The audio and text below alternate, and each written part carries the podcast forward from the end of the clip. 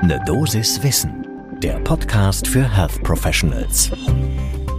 Willkommen zu Ne Dosis Wissen. Werktags ab 7 Uhr in der Früh gibt's hier die Themen, die Menschen im Gesundheitswesen tatsächlich interessieren. Heute spreche ich über Ernährung und die Studien dazu. Mein Name ist Dennis Ballwieser, ich bin Arzt und Chefredakteur der Apothekenumschau. Und heute ist Donnerstag, der 14. Oktober 2021. Ein Podcast von gesundheithören.de und Apothekenumschau Pro. Studien in der Ernährungsmedizin ganz allgemein rund um die Ernährung, die haben einen chronisch schlechten Ruf. Das liegt daran, dass die höchste Qualitätsstufe von Studien, die randomisiert kontrollierte Studien in der Ernährungswissenschaft wahnsinnig schwer umzusetzen ist. Weil das hieße ja normalerweise, dass man eine Gruppe von Probanden über idealerweise Jahrzehnte in relativ eng gestrickte Ernährungsstudiendesigns zwängen müsste, um dann einzelne Parameter zu verändern, um dann genau herauszufinden, welche Parameter die Gesundheit wie verändern. Das ist bei so etwas multifaktoriellem wie der Ernährung und bei so langen Zeiträumen einfach unrealistisch. Natürlich gibt's gute randomisiert kontrollierte Studien in der Ernährungswissenschaft, aber die sind selten aufwendig teuer und qualitativ schwierig umzusetzen.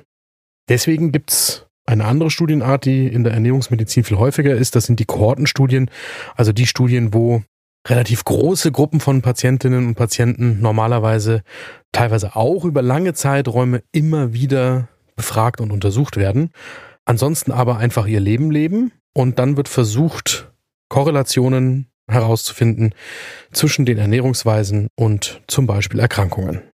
Diese Studien, die haben eben einen nicht so guten Ruf qualitativ und insbesondere von den Vertretern der evidenzbasierten Medizin, der EBM, wird das immer wieder kritisiert. Deswegen erstaunt jetzt gerade eine Publikation im British Medical Journal umso mehr. Die kommt vom Institut für Evidenz in der Medizin am Uniklinikum in Freiburg und das ist eine Arbeit von Lukas Schwinghackel und Kollegen, die sich wirklich zu lesen lohnt.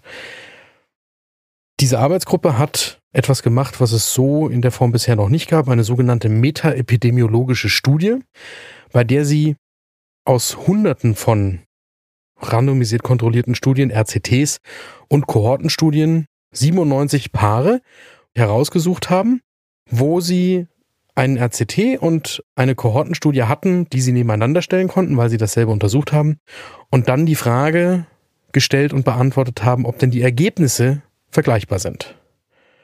Und das durchaus etwas erstaunliche Ergebnis ist, ja, die sind vergleichbar mit geringen Unterschieden.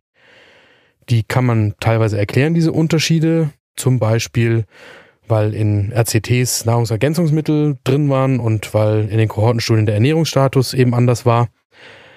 Und es gibt auch noch eine Einschränkung. Natürlich gilt das jetzt nicht für jede kommende Kohortenstudie, aber für diese rückwärtsgewandte Gesamtbetrachtung gilt das, dass man eben Ergebnisse von ernährungswissenschaftlichen Kohortenstudien durchaus mit den Ergebnissen von qualitativ grundsätzlich höherwertigen RCT vergleichen kann.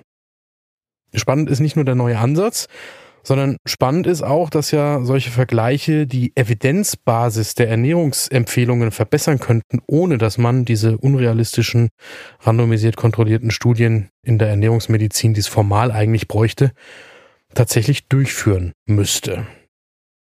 Mehr Hintergründe für diejenigen, die es wirklich richtig interessiert, gibt's auf cochrane.de und natürlich auch in der Originalpublikation beim British Medical Journal. Das verlinken wir beides in den Notizen zu dieser Folge. Was heißt das jetzt für uns alle?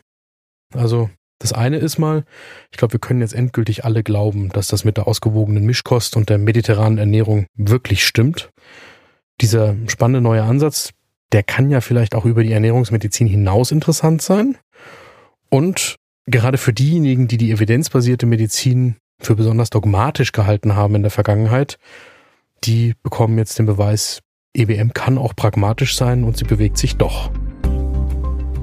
Gibt es Themen, die Sie hier bei einer Dosis Wissen morgens um sieben Werktags interessieren würden? Dann schreiben Sie mir doch eine E-Mail an eine Dosis Wissen at apothekenumschau.de und empfehlen Sie uns weiter. Ein Podcast von gesundheithören.de und Apothekenumschau Pro.